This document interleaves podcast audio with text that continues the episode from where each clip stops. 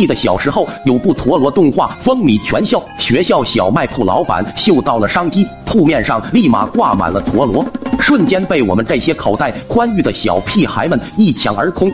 那时候我们的主要比赛场地是在操场，一到体育课我们就找个空地开始斗陀螺。比赛双方摆好站前姿势。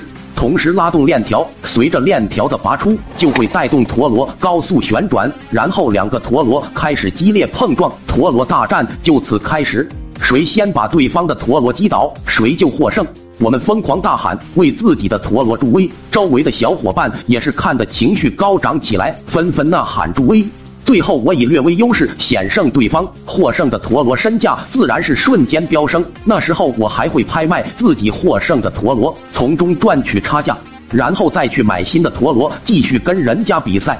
凭借自己高超的陀螺技术，我那小日子过得也是美滋滋。但我并不满足于现在，有次又到了体育课时间，可是外边偏偏下起了大雪。这样就不能玩陀螺了，只能在教室上自习了。作为一名常年坐在后排与扫把和簸箕垃圾桶共同生活的三好学生，我当时就心里萌生出了一个点子，就是把课桌里的书本放到桌子上，在课桌抽屉里玩陀螺。这里不仅表面比操场地面更光滑，而且还不用风吹日晒的，可谓是绝佳的陀螺圣地了。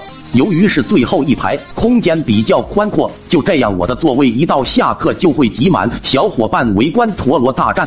从小聪明才智的我，怎么可能放过此等商机？于是第二天一到课间，我便收起了场地租金，一场比赛五分，一天下来少说也有五毛六毛的收入。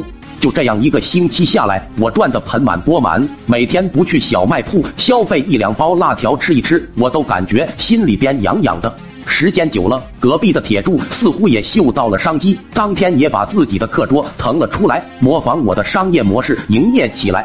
我俩开始进行激烈的竞争。为了吸引小伙伴来我这消费，我还推出了一毛包天、五毛包月的优惠活动。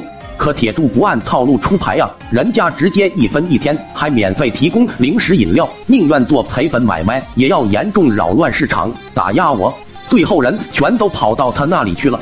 连续好几天没有开张的，我开始慌了。不行啊，我得想办法啊，不然我这小日子可就一去不复返了啊。我看着我的书桌，沉思了好久，突然一个妙点子萌生。我把课桌的四个螺丝拧下来，把桌面掀开，这样子玩陀螺的时候就不用狗在抽屉里了，大家站着就能观战。